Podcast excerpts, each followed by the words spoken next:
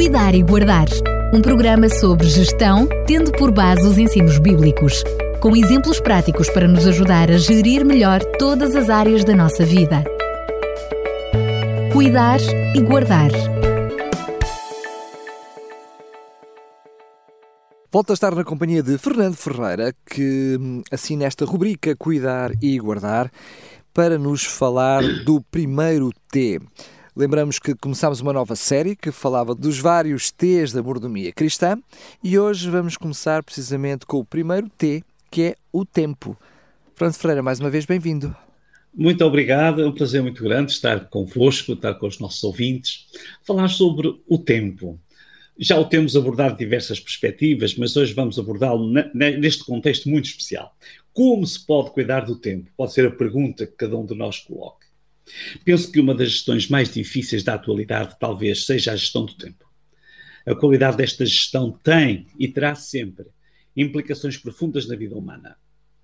Há tantas coisas concorrentes para a ocupação do nosso tempo, que é a essência da vida, que acabamos por não ter tempo para o que é verdadeiramente importante. A verdade é que, enquanto temos tempo, temos vida.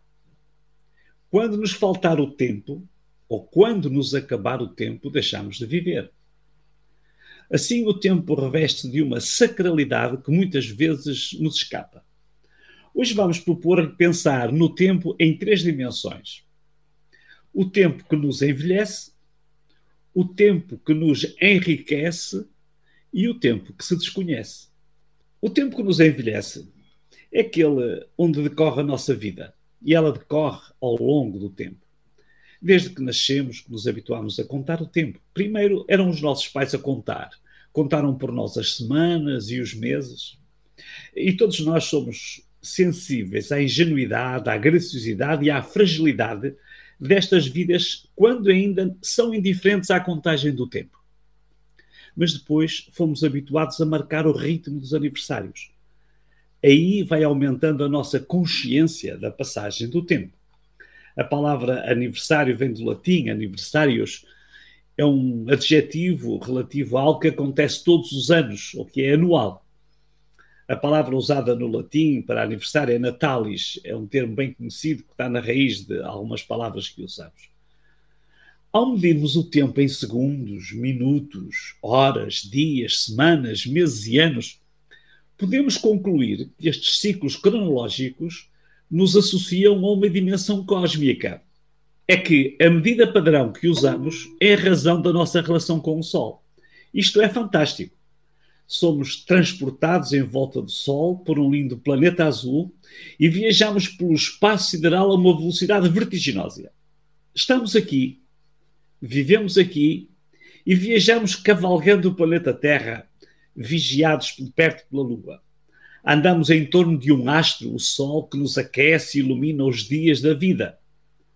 Os dias e as noites sucedem-se neste cronograma cronológico e encantador que nos extasia. Mas também temos a consciência clara de que os anos vão passando. Mas existe outra dimensão menos espetacular do tempo, mas certamente mais importante para a gestão do tempo da nossa vida eu refiro-me então ao tempo que nos enriquece. Este tempo é o instante, é o momento em que vivemos. O momento após momento em que a vida se processa. Este é o único tempo que verdadeiramente temos. Plutarco já dizia: ontem foi-se. O amanhã não pode vir. O que nós temos é agora. Este é o único tempo que efetivamente possuímos. O que temos é agora. Do tempo que passou, resta-nos um património de grande valor, o conhecimento e a experiência que nos enriquecem e nos ensinam a melhor forma de vivermos a vida. O tempo futuro desconhecemos-lo totalmente. Ninguém pode adivinhar o que lhe reserva o futuro.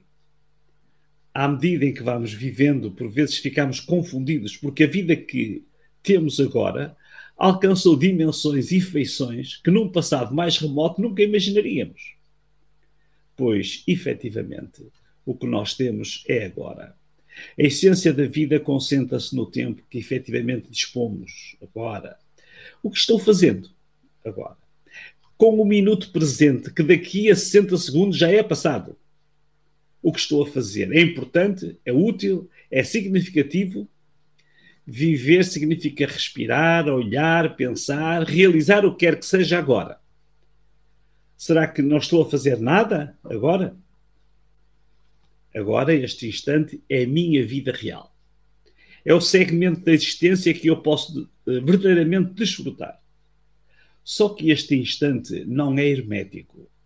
O meu agora, como dissemos, é influenciado pelo que eu fiz no passado e terá influência sobre o meu futuro.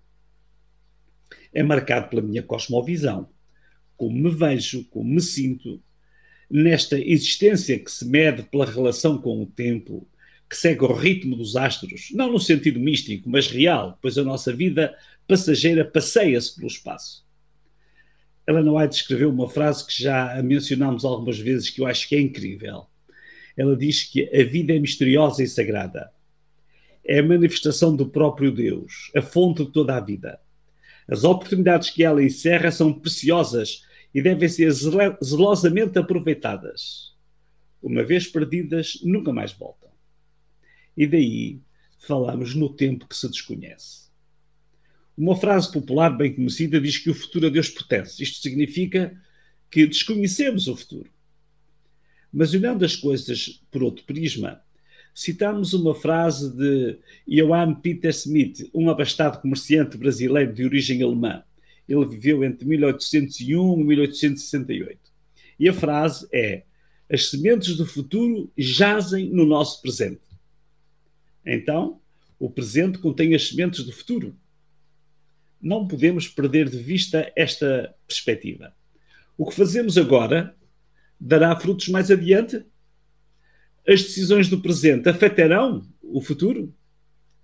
A preparação para o amanhã tem de ser hoje o sábio Salomão escreveu: Há um tempo certo para cada coisa. Eclesiastes 3.1, na versão Bíblia Viva. Mas logo adiante ele acrescenta: Todas as coisas têm o seu valor quando são feitas na hora certa. Deus colocou a eternidade no coração do homem, mas mesmo assim ele não consegue entender completamente os planos e as obras de Deus. É Eclesiastes 3.11. Salomão aqui associa o tempo certo a hora certa com a eternidade. Esta dimensão que está para além do tempo, a eternidade ultrapassa todas as capacidades de compreensão do ser humano. Embora haja pessoas que tenham uma boa visão de futuro, a realidade é que a sua capacidade de previsão não garante que o futuro se desenrole exatamente como imaginaram. Mas quando falamos de eternidade, as dificuldades aumentam, porque as perspectivas de eternidade variam e muitas delas não passam de conjecturas.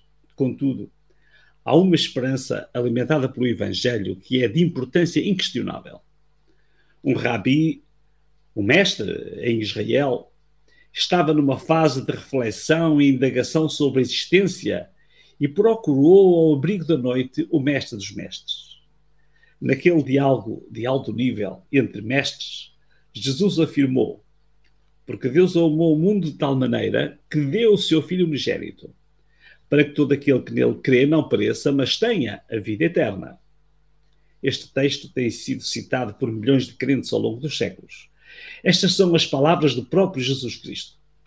Será que esta é a semente do futuro que pode ser semeada no presente? Em que tempo estão os verbos? Primeiro diz que Deus amou, este está no passado mas como o ser humano não pode agir a não ser no presente, o mestre continuou. Aquele que nele crê. Crê quando? Agora, neste tempo. Aquele que nele crê agora terá a vida eterna. O tempo presente é também muito importante porque é neste tempo, agora, que podemos semear as sementes deste futuro imensurável. Segundo esta afirmação autorizada, devemos lançar as sementes da eternidade agora. Há um comentário de um teólogo, Dr. Mário Veloso, que diz: Deus não deu o seu filho para a especulação racional, deu para a fé. Deu para que fosse recebido, aceite e seguido. É desta maneira que o homem não se perde e tem a vida eterna.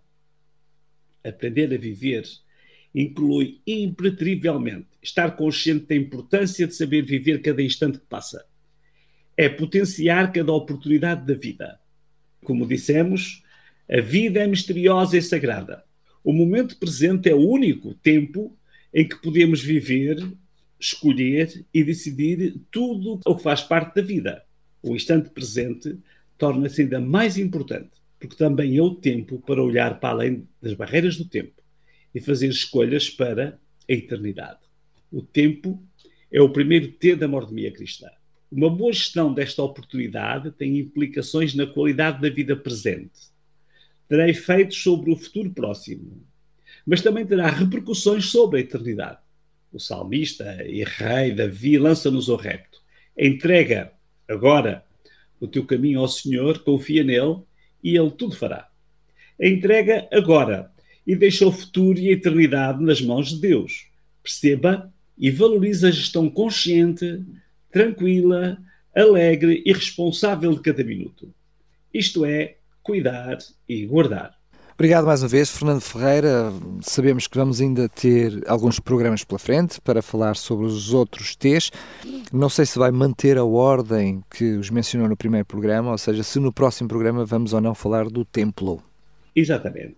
Próximo programa vamos falar sobre o templo. É uma outra perspectiva, um outro T que envolve um conceito de vida muito interessante e vamos esperar até abrirmos esse pensamento aos nossos ouvintes também. Muito obrigado e até lá, se Deus quiser. Até lá e um abraço para todos. Cuidar e Guardar um programa sobre gestão, tendo por base os ensinos bíblicos, com exemplos práticos para nos ajudar a gerir melhor todas as áreas da nossa vida. Cuidar e Guardar